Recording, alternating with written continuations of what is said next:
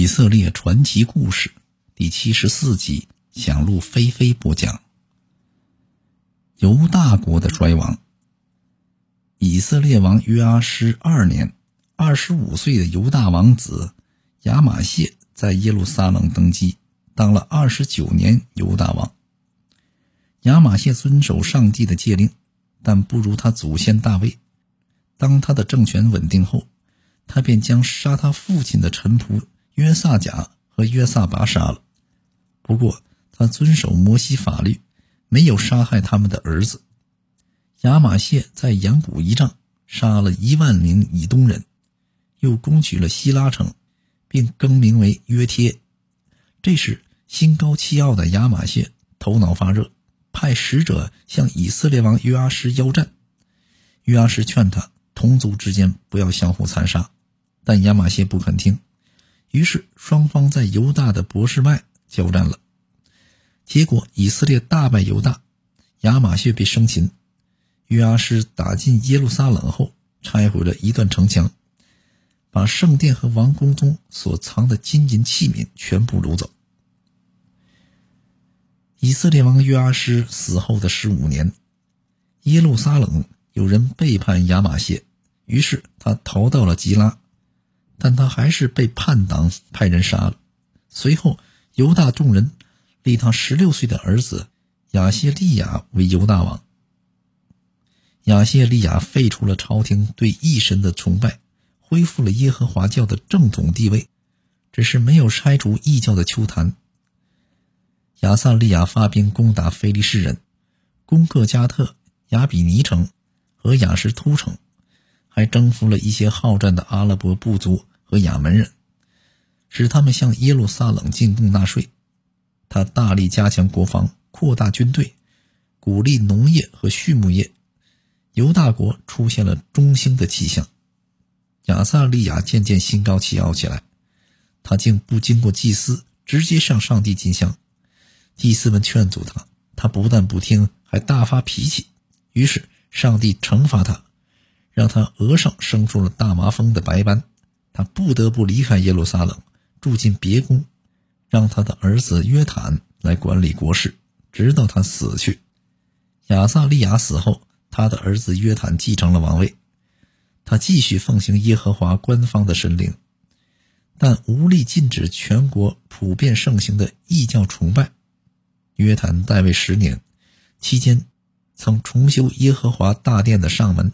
并在全国各地建筑了许多营寨和高楼。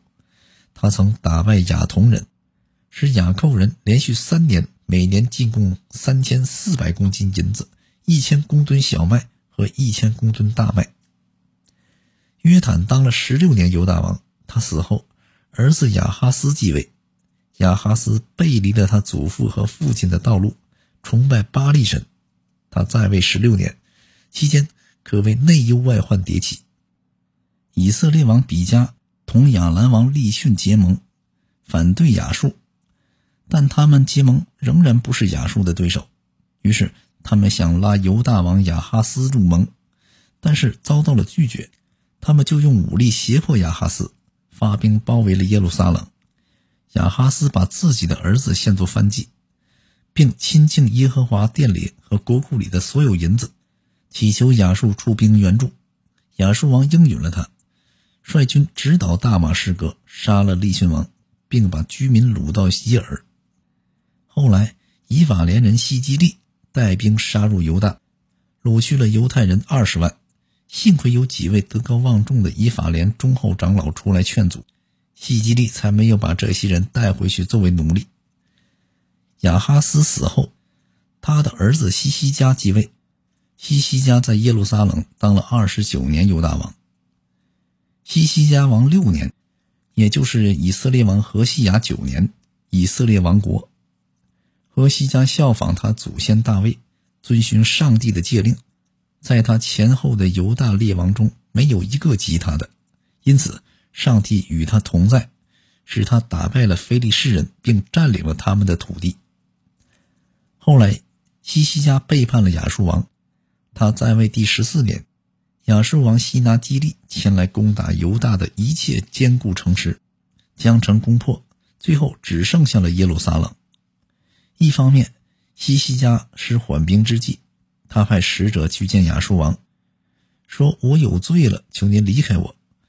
凡您罚我的，我一定会接受。”亚拿基利罚了他一万公斤的银子和一千公斤金子。西西家为了凑齐金银，把圣殿和国库中所有的银子都拿了出来，甚至把圣殿门上和王宫里包柱子的金子也都刮下来充数。另一方面，西西家动员民众起来抗战，军民同心，堵住了耶路撒冷城外的一切水源，使亚述人喝不到水。他还指挥百姓加固了城墙。并在城外又筑了一道围墙。西拿基利得到那么多金银，仍然派拉伯沙基等三名大将前往攻打耶路撒冷。拉伯沙基站在耶路撒冷城外，对犹太人喊道：“我王西拿基利说，你们靠什么来抵挡我们呢？西西家诱骗你们，耶和华必救你们脱离亚述王的手。亚述王向列国列邦所行的，你们又不是没有看见。”我们灭了那么多国，哈马雅尔巴的神在哪儿呢？西法瓦因、西拿、伊瓦的神又在哪儿呢？他们曾救撒玛利亚脱离我的手吗？哈哈哈哈！这些国家的神何尝能救自己国脱离我们的手呢？难道你们依靠埃及人吗？他们是压伤的伪杖，人若靠这杖，就必定刺透他的手。拉伯沙基的这番话打乱了犹大人的民心。西西家派人去穿麻衣，请先知以赛亚向耶和华求救。耶和华当夜就差遣天使进入亚述宫营，杀了十八万五千名士兵。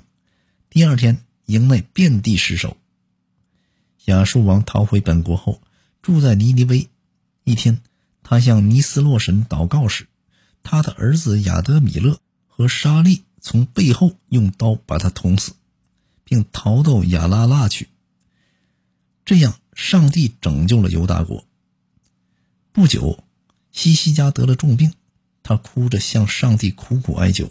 上帝让先知以赛亚用一块无花果饼贴在西西家的创口上，治愈了他的病，并增加了他十五年的寿命。为此，西西家作诗赞美全能的上帝。巴比伦王巴拉坦的儿子比罗达巴旦听见西西家生病并痊愈后，就派使者送书信和礼物，想趁机打探犹大国的虚实。西西家对巴比伦的使者没有戒备，把国库中的金子、银子、香料和贵重的膏油、武器库中的武器都展示出给他们看。耶和华因此离开了他，决定使他的后代落入巴比伦之手。除了战功之外，西西家还有挖地、挖沟、引水入城等业绩。西西家死后，他十二岁的儿子马拿西继位。在马拿西执政期间，国内异教风行，并且他还残酷地镇压异己力量，杀了许多无辜之人，使耶路撒冷血流成河，终于惹怒了上帝。上帝使亚述人前来攻打犹大，将拿麻西捉去。在巴比伦尼尼微囚禁了好几年，马达西终于回心转意，重新侍奉耶和华。于是上帝便重新使他回到耶路撒冷。马拿西执政五十五年后死去，他的二十二岁的儿子亚门继位。亚门做犹大王之后，做上帝厌恶的事情，掌权不到两年就被他的臣仆所杀。众民杀了叛臣之后，又立他的儿子约西亚为犹大王。约西亚八岁登基，执政三十一年。约西亚遵守上帝的诫令，他一直受亚述人的威胁，不敢大有作为。后来亚述国遭到高加索地区新兴的基斯部族攻击，几乎灭国。约西亚这才大力从事宗教政治改革，洁净犹大和耶路撒冷。除掉国内所有的丘坛，这场洁净运动从耶西亚十二年开始，直到十八年才结束。这一年，约西亚又开始修复耶和华圣殿的工作。在这个过程中，大祭司希勒加在圣殿中发现了一本律法书。约西亚听王室书记沙班读完这本书后，为列祖列宗所犯的罪大为惊慌，于是撕裂衣服，要带列祖列宗受过。一方面，他召集民众，向他们宣读律法书，与上帝立约；一方面，发起了一场在全国范围内清除异教的运动。尽管如此，上帝并没有因此而息怒，以下决心驱逐犹大民众。他在位年间，埃及王尼哥率军到幼发拉底河，帮助亚述王约西亚到吉米多去迎战埃及军队，结果阵亡。他的将领把他的尸体放在马车上，运回耶路撒冷，葬在王室的坟墓里。约西亚死后，妻子约哈斯继承了犹大王位。约哈斯在耶路撒冷只当了三个月的国王，就被法老哥尼劫持到埃及，并索赔三千四百公斤银子和三十四公斤金子。约哈斯后来死在埃及。后来法老哥尼。又立约西亚的儿子以利亚敬为犹大王，给他改名为约雅敬。约雅敬年间，巴比伦王尼布雅尼撒侵犯犹大，使约雅敬臣服他三年。随后，约雅敬背叛了巴比伦王，耶和华便使加勒底军、亚兰军、摩亚军和亚门军前来攻打，攻破耶路撒冷后，用铜链锁住约雅敬，将他带到了巴比伦。并把圣殿里贵重器皿全部掳走，放在自己的神庙里。耶路撒冷城所有的贵族、工匠、壮丁也被掳到了巴比伦。约雅敬死后，妻子约雅金继位，时年十八岁。约雅金在耶路撒冷当了三个月的国王。巴比伦王亲自率军攻打过来，约雅金投降，巴比伦王夺走了圣殿和王宫一切财宝。将所罗门王所造的宫殿里的金器全毁坏了，俘虏了耶路撒冷人民以及所有的高官战士，共一万多人。巴比伦王又把所有的工匠和铁匠都掳走。随后，巴比伦王又立约雅金的叔父西底家作为犹大王。西底家二十一岁登基，几年后他背叛巴比伦王，巴比伦王发兵再次攻打耶路撒冷。西底家王十一年四月初九，以断粮的耶路撒冷被攻破后，西底家带着全家弃城连夜奔逃，结果在平原被擒。巴比伦王当着他的面把他的众子杀死，剜去他的双眼，用铜链锁着他，带到巴比伦。巴比伦王进入耶路撒冷后，烧毁了圣殿、王宫和所有的房屋，拆毁了城墙，把投降的人掳走当奴隶，留下最穷的人。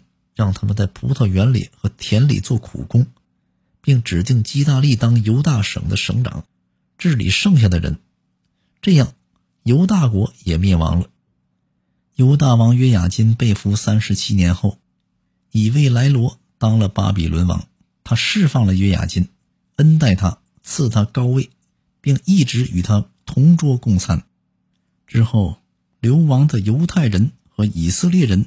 各有不同的命运。